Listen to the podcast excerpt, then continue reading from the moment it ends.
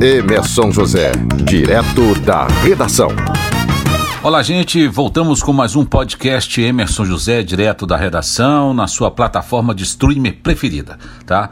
Tá aí no Spotify, tá aí também no Deezer. E hoje o nosso convidado é o Dr. Robson Santana, ele é advogado tributarista. Vamos falar, claro, do leão, claro, do imposto de renda. Já estamos no prazo de declaração de imposto de renda. Dr. Robson Santana, muito obrigado pela, pela, pela sua, sua entrevista aqui, seu bate-papo aqui. Bem-vindo novamente ao podcast Emerson José, direto da redação. Vamos ao básico primeiro, Dr. Robson. Quem deve declarar imposto de renda nesse ano de 2021 e quem está isento dessa declaração? Olá a todos, olá os ouvintes do podcast de Emerson José. Sempre um prazer estar aqui falando com todos vocês e obrigado ao amigo Emerson por ter convidado para bater para fazer esse bate-papo aqui com vocês. E o tema de hoje é um tema que muita gente não gosta de falar, né? Que é a declaração de imposto de renda é, pessoa física, que se iniciou em 1 de março de 2021 e que se encerra no dia, até então, né, no dia 30 é, de abril de 2021. Sei que é um tema que muita gente não gosta de ouvir, né, e de discutir, é o chamado leão, vamos dizer assim, mas é importante esse esclarecimento e que eu possa aqui tirar as dúvidas dos ouvintes né, sobre a declaração de imposto de renda. Então, vamos por partes, né? Por partes. A primeira coisa é saber quem deve declarar o imposto de renda de 2021 e, consequentemente, quem não deve declarar, quem é isento do pagamento de imposto de renda de 2021. Regra básica para todos. Quem deve declarar imposto de renda de 2021 são as pessoas que receberam rendimentos tributáveis acima de R$ 28.559,70 em 2020. Então, pessoas que receberam aproximadamente 29 mil reais no ano de 2020, mais precisamente R$ 28.559,70 no ano inteiro, né, esse valor total, elas estão obrigadas a realizar a declaração do imposto de renda. Então, essa é a regra geral. Né? Mas, além dessas pessoas que receberam acima de R$ 28.559,70, também outras pessoas devem declarar imposto de renda. Quais sejam? Aquelas pessoas que receberam rendimentos isentos não tributáveis ou tributáveis exclusivo da fonte, cujo, cuja soma tenha sido superior a 40 mil reais é, no ano passado.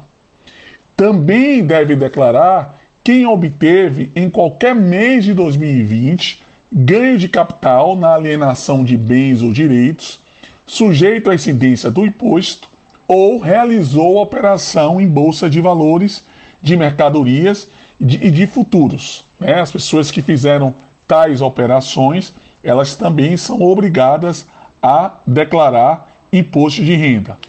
Em relação àquelas pessoas que atuam na atividade rural, aí a receita ela aumenta, a receita bruta, o rendimento bruto que a pessoa tem que ter obtido no ano de 2020 para se tornar obrigado a declarar imposto de renda, é de R$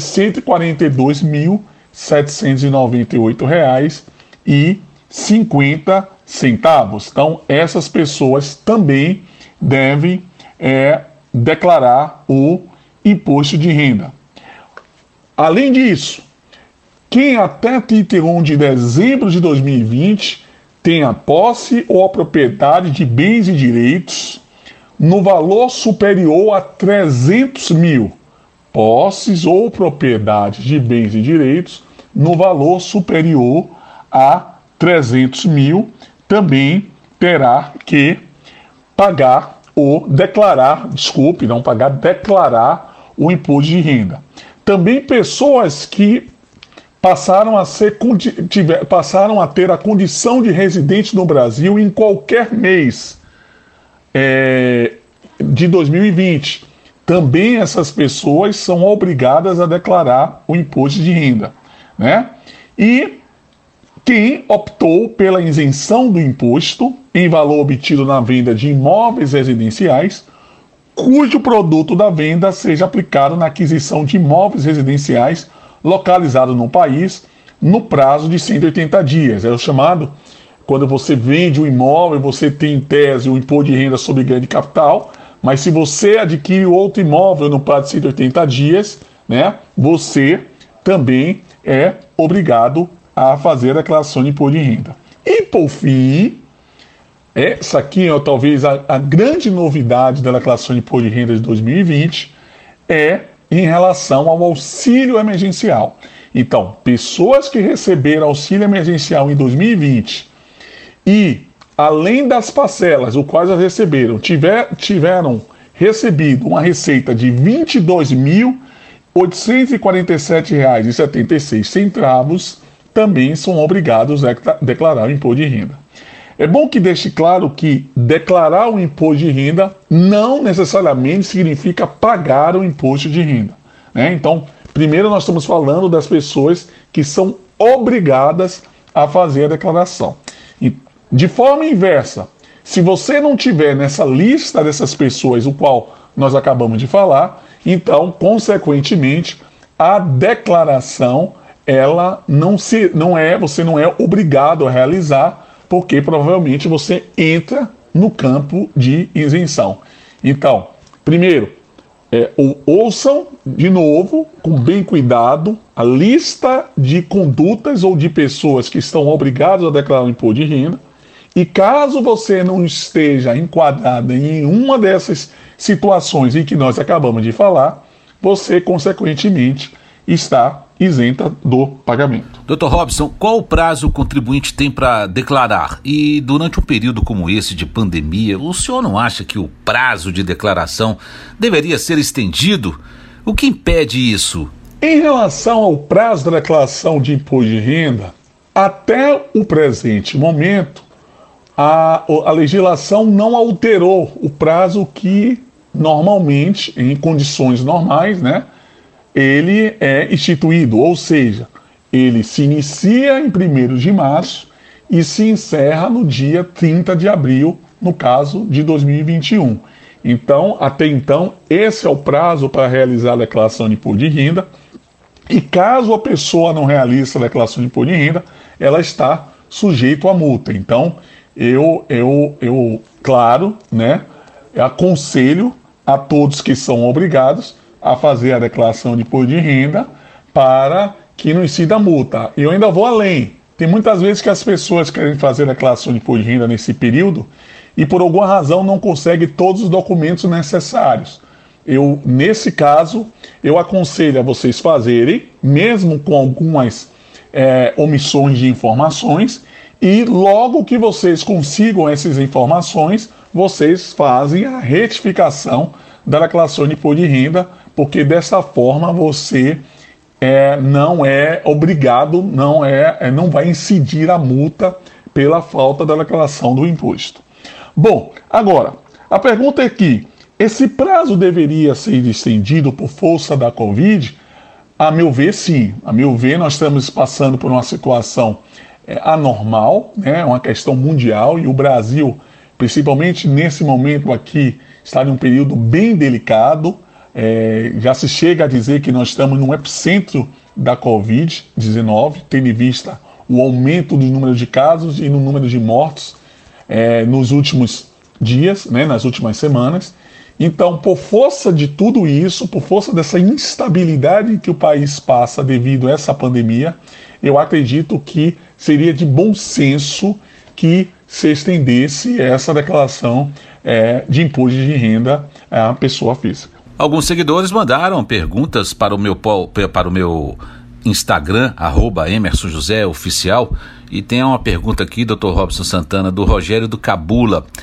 Posso ter desconto na declaração com plano de saúde da minha filha? Uma pergunta que o ouvinte faz aqui também é se é, eu devo descontar o plano de saúde pago pela filha. Sim, em relação ao plano de saúde pago ao seu dependente, ele sim poderá ser descontado em relação ao seu imposto de renda, né? E devem ser informadas na ficha, tem uma ficha na declaração chamada pagamentos efetuados. Aí nesse local de pagamentos efetuados, você vai e informa a, o custo, né, as despesas o qual você teve do plano de saúde.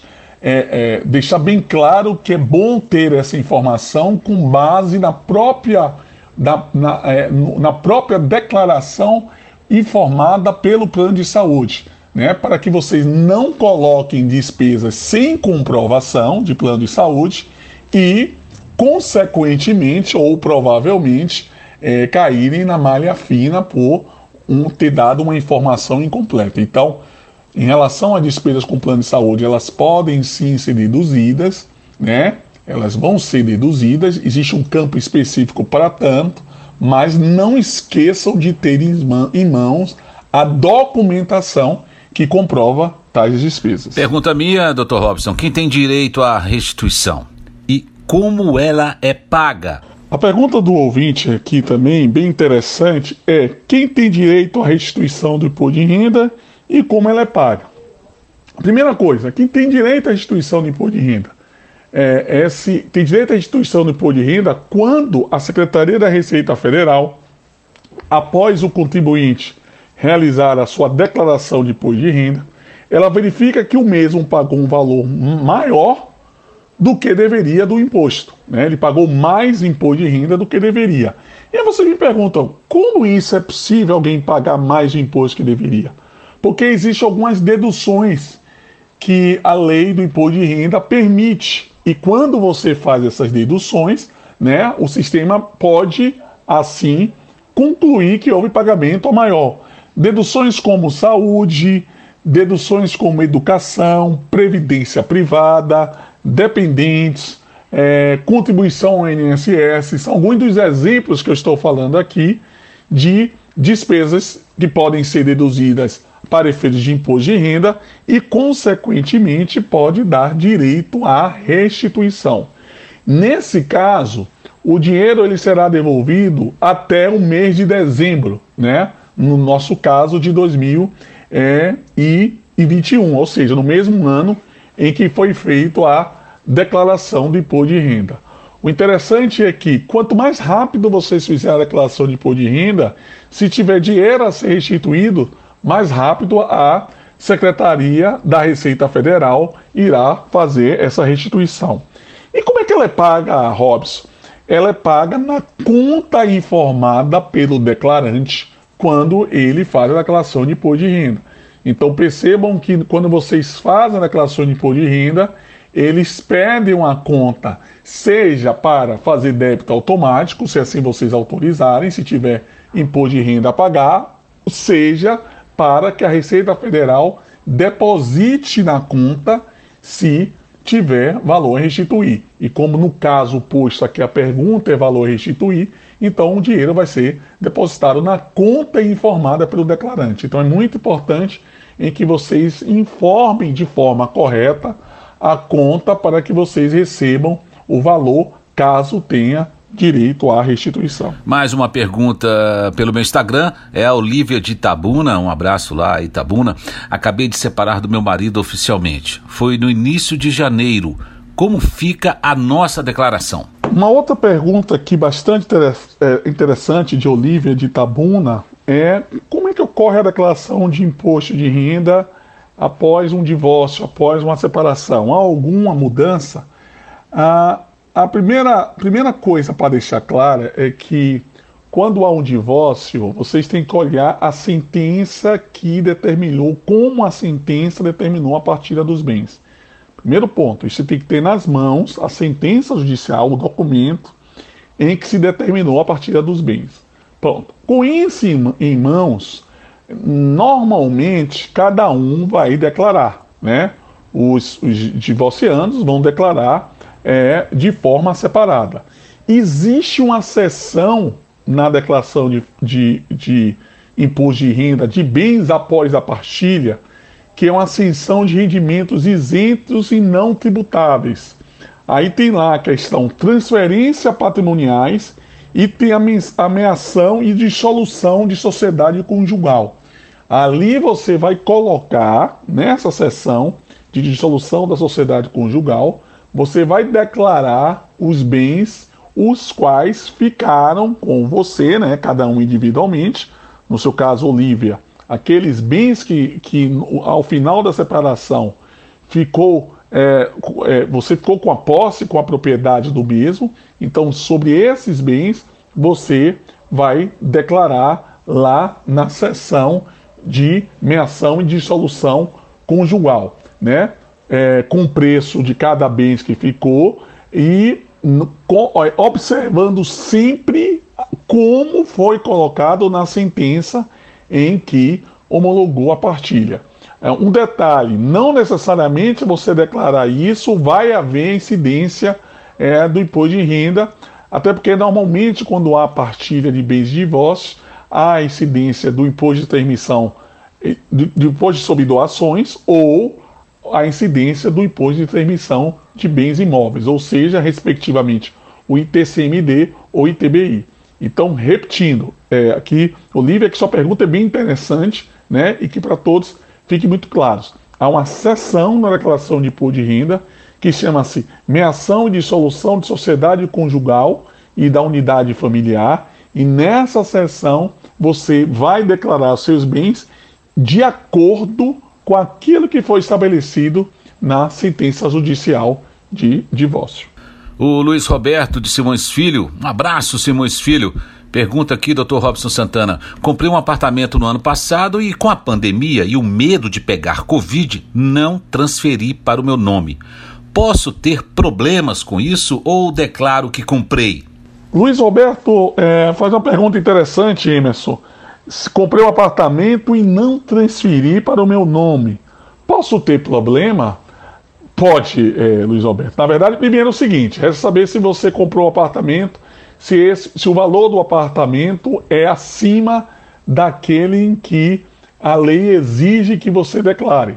Se esse valor for acima, você sim tem que declarar o imposto de renda.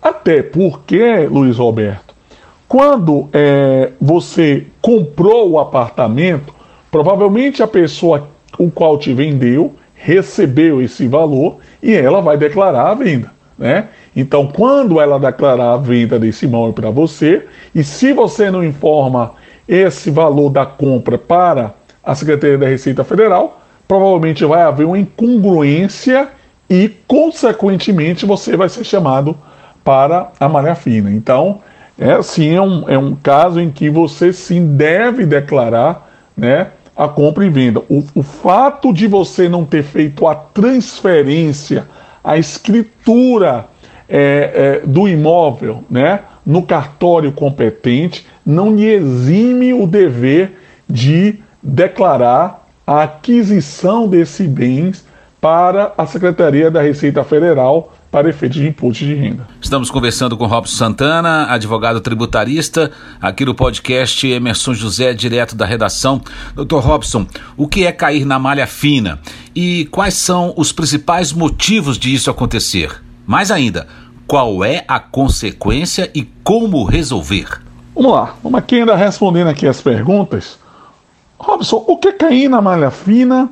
Quais os principais motivos? Como resolver? Primeiro, na verdade, o que cair na malha fina? Cair na malha fina é porque quando o contribuinte realiza a sua declaração de imposto de renda, é óbvio que a Receita Federal ela possui dados do contribuinte e ela vai fazer o cruzamento dos dados, né? Através dos mais diferentes algoritmos que a Secretaria da Receita Federal hoje possui, ela cruza os dados para ver se há uma consistência daquilo em que ele está declarando com as informações das mais diversas fontes, o qual a Receita Federal possui. Caso haja alguma incongruência, o contribuinte pode ser, ele pode é, cair na malha fina. Agora, só um detalhe, deixar muito claro: puxa, cair na malha fina, meu Deus, e agora vou pagar uma multa. Não. Cair na malha fina significa dizer que há alguma incongruência de informações. Muitas vezes a incongruência não é nem sua, é de um outro. Por exemplo, muitas vezes você como empregado e o empregador, ele faz uma declaração dos seus rendimentos durante o ano de 2020 diferente daquilo que você efetivamente recebeu, né? O que tem lá no seu contra-cheque. Então você vai informar aquilo que você recebeu, né? Através do informe que até o próprio empregador te manda. E se ele mandou uma informação equivocada, você vai cair na malha fina. Então você pega essa informação, apresenta à Receita Federal, e aí, ao invés de você ser multado por algum motivo, quem vai ser intimado e se não retificar vai ser multado, vai ser o empregador. Então não se assustem a priori em cair na malha fina achando que vai ser o fim do mundo. Não.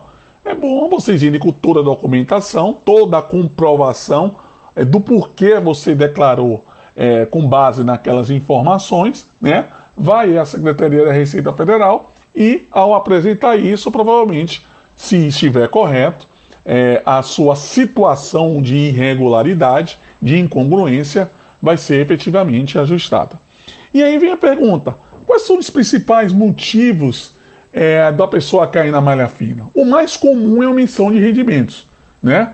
A omissão de rendimentos é o que? A pessoa recebeu valores de várias fontes pagadoras e por alguma razão omitiu algum valor que ela recebeu.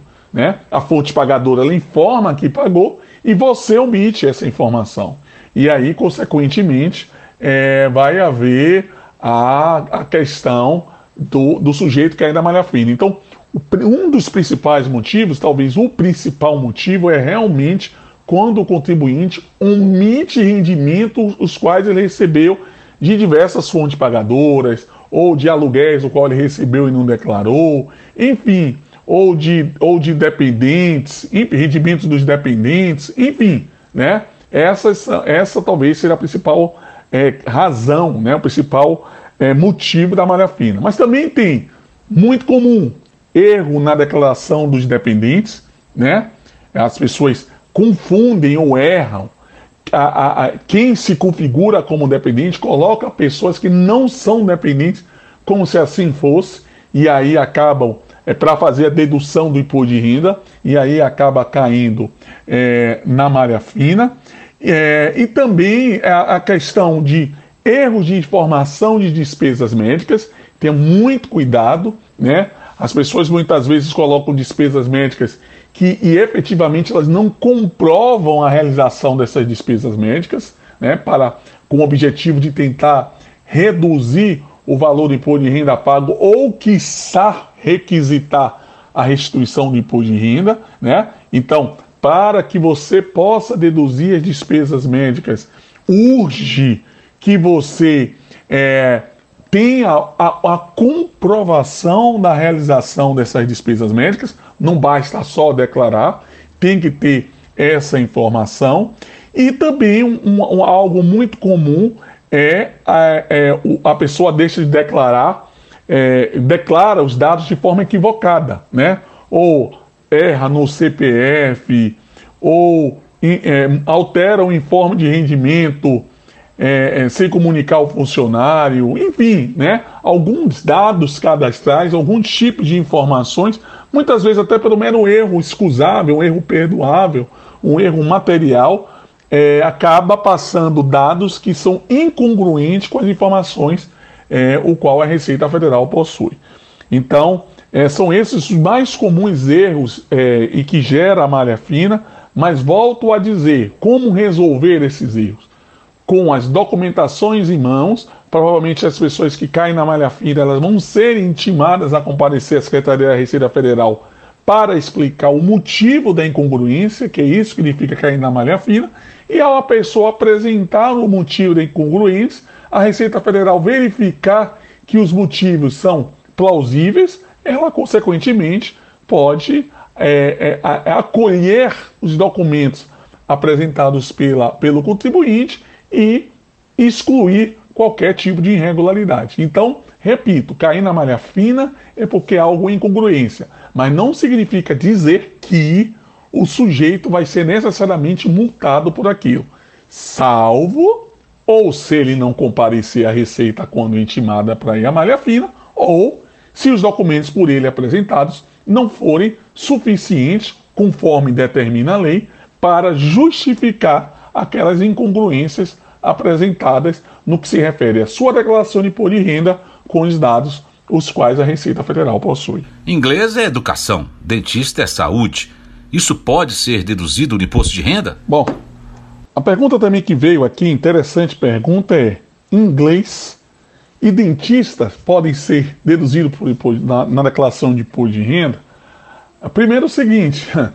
Por aquilo que pareça, apesar de inglês, né? Inglês é uma extensão à educação, é, me parece isso muito básico, mas para efeitos de imposto de renda, gastos com concursos preparatórios para vestibulares, concursos público, públicos, é, cursos de inglês, é, eles não podem ser deduzidos na, para, é, para efeito de despesa escolares, para efeitos de imposto de renda.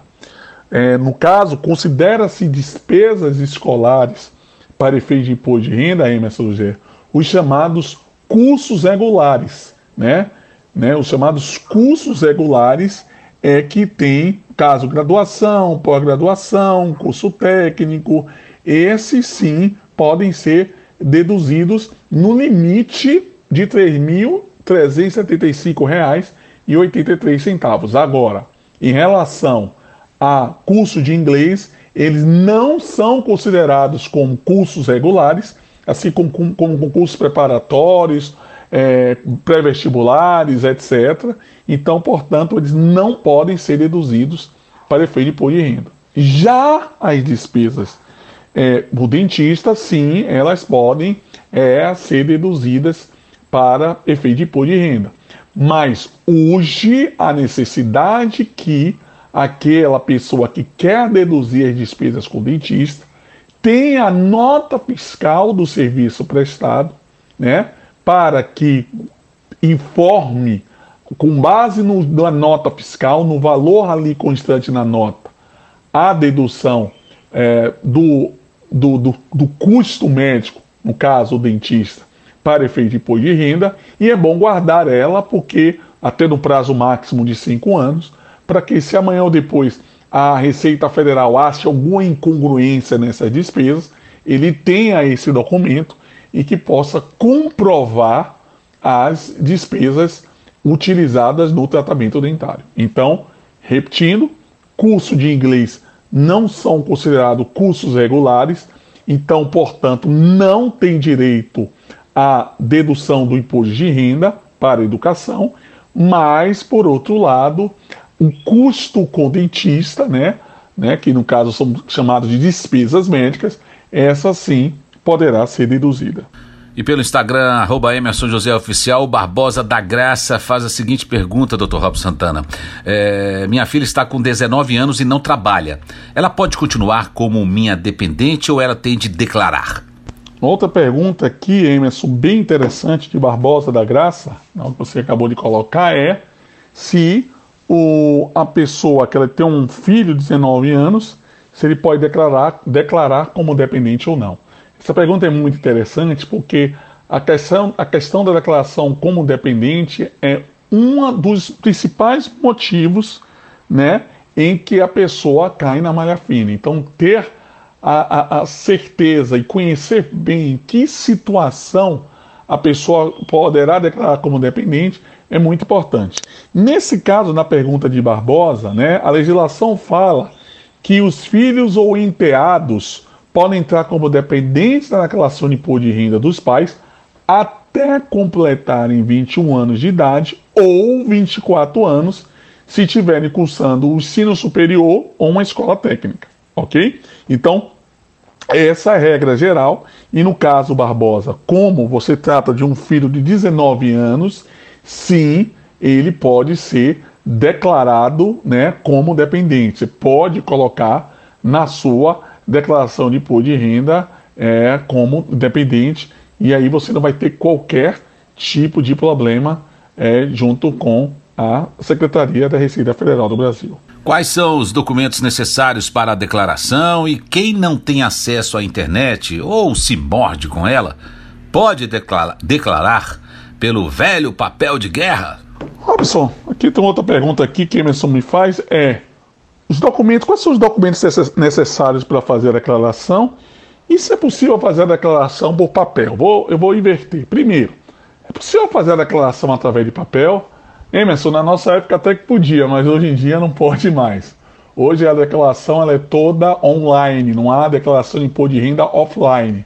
E isso é feito, a própria Receita Federal, ela manda um aplicativo, né, o qual a pessoa pode baixar via download, e quando ela baixa via download esse aplicativo, ela faz a declaração. Então, é, não há mais possibilidade de fazer declarações em papel ou offline, né? Todas as declarações de imposto de renda, elas só podem ser feitas via internet, via online. Então aquelas pessoas que é, não têm, hoje é, hoje é uma coisa muito menos comum não ter acesso à internet.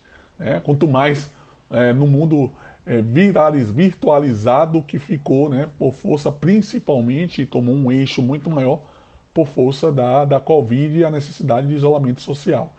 Então, é, por essa e outras razões, né, mas desde o ano passado, salvo engano, é, é que a Receita Federal ela já veda, ela já não permite a declaração por papel, mas só por é, internet através é, de um download de um, de um programa o qual ela mesmo, ela mesmo disponibiliza no seu site. Né? E quais são os documentos em que, as, que a pessoa deve levar para a declaração? Olha, todos os documentos que demonstrem que ela teve rendimentos, né? Aqueles documentos que, é, que a lei exige para que ela faça a sua declaração. Então, os, todos os informes de rendimentos o qual ela teve, né? Se ela teve ganho em ações, ela deve ter esse documento guardado, né? Ou em bolsa de valores. Se ela é, recebeu é, através de distribuição de lucros, através de dividendos, ela tem que ter isso. No que se refere às deduções, se ela teve despesas médicas, ela tem que ter esses documentos de despesas médicas em mãos. Despesas escolares, ela tem que ter essas despesas escolares em mãos, né? Se ela possui dependentes, a comprovação de que aquelas pessoas são seus dependentes. Então, enfim, é, tudo aquilo que elas vai declarar né? Tudo aquilo que ela vai informar na sua declaração, Emerson, ela tem que ter isso documentado. Apesar de ela não vai juntar esses documentos na declaração em algumas vezes, mas ela tem que ter isso e ter guardado para que, caso ela caia numa malha fina, ou haja alguma incongruência, ou a administração fazendária chame para explicar o porquê daquela informação, ela vai com base na documentação que ela possui, demonstrar o porquê ela passou aqueles dados. Então, tudo aquilo em que o contribuinte for declarar, ele tem que levar é, de forma documentada. Dr. Robson, quais são os maiores erros cometidos pelo contribuinte na declaração? A última pergunta também muito comum, né? Bem interessante é quais são os maiores erros cometidos pelo contribuinte na declaração de imposto de renda? Ah, Emerson, existem vários erros muito comuns eu vou falar aqui de alguns, né? Vou falar aqui de uns cinco que eu acho muito comum. É... Não declarar todos os rendimentos tributáveis recebidos, né? A pessoa omite rendimentos o qual ela recebeu, por exemplo, ela omite salário, ou, ou omite algum prolabore, ou algum aluguel que ela recebeu, ou algum resgate de ações o qual ela obteve. Então isso é muito comum, né? É algo muito comum.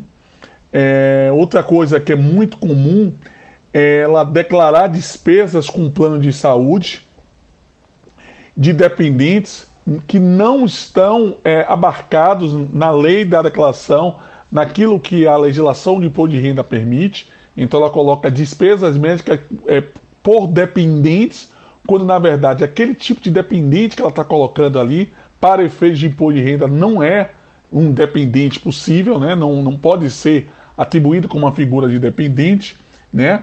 omissão de informação sobre bens e direitos, né? omite bens, omite patrimônio, omite direitos creditórios, é, o qual ela possui. também isso é muito comum.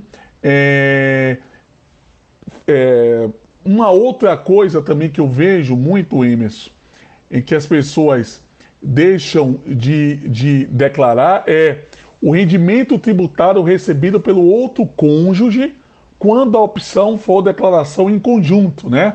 Muitas vezes a, a pessoa casada ela prefere fazer a declaração em conjunto e ela só declara o que é a parte dela e não declara é, do seu cônjuge, né? Então isso acaba também é um erro muito comum e que pode até inclusive gerar a possibilidade da pessoa cair na é, malha fina por, por ter omitido é, essa, essa informação. Né? Eu acho que são esses, me parecem, assim, os erros, despesas médicas, é, declarar despesas médicas sem devida comprovação. Vejo muita gente cair na malha fina, já vi vários autos de infrações da Receita Federal, porque as pessoas muitas vezes, com aquele intuito de tentar pagar menos imposto de renda, ela acaba fazendo uma declaração falsa, ou seja, ela acaba informando despesas, por exemplo, despesas médicas que não possuem limites,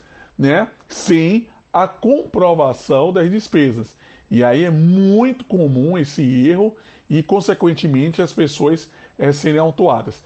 É, antes de encerrar aqui, é bom deixar claro para as pessoas que cuidado que, porque omissões falsas, declarações falsas, elas podem ser consideradas como crimes contra a ordem tributária, que é a Lei 8.137-90, e com algumas alterações que já tiveram posteriormente, e isso pode gerar crime, né? isso pode ser configurado como um crime e a pessoa ser indiciada por essa conduta. Então, é bom fazer a declaração de imposto de renda, mas se tiver uma, alguma dúvida, chamar um contador de sua confiança e que desde quando seja um profissional que seja habilitado e que tenham conhecimentos técnicos necessários para fazer a declaração, a sua declaração, e assim evite que você caia de uma malha fina ou que a pessoa possa ser autuada pela Secretaria da Receita Federal ou no pior estágio, no pior momento, inclusive ter ser considerado uma declaração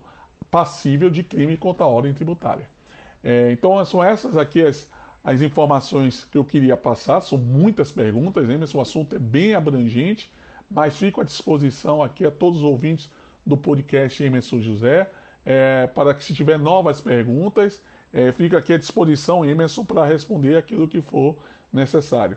E agradeço aqui a você de novo pela participação e a toda a equipe do seu programa e, e a todos aí desejar aí um, um, um ótimo dia aí, mesmo dentro desse período difícil, mas que se Deus quiser nós vamos passar por isso tudo aqui e todos, é, todos nós vamos é, é, é, é sair mais fortalecidos depois de todo esse problema devido ao Covid que nós estamos passando.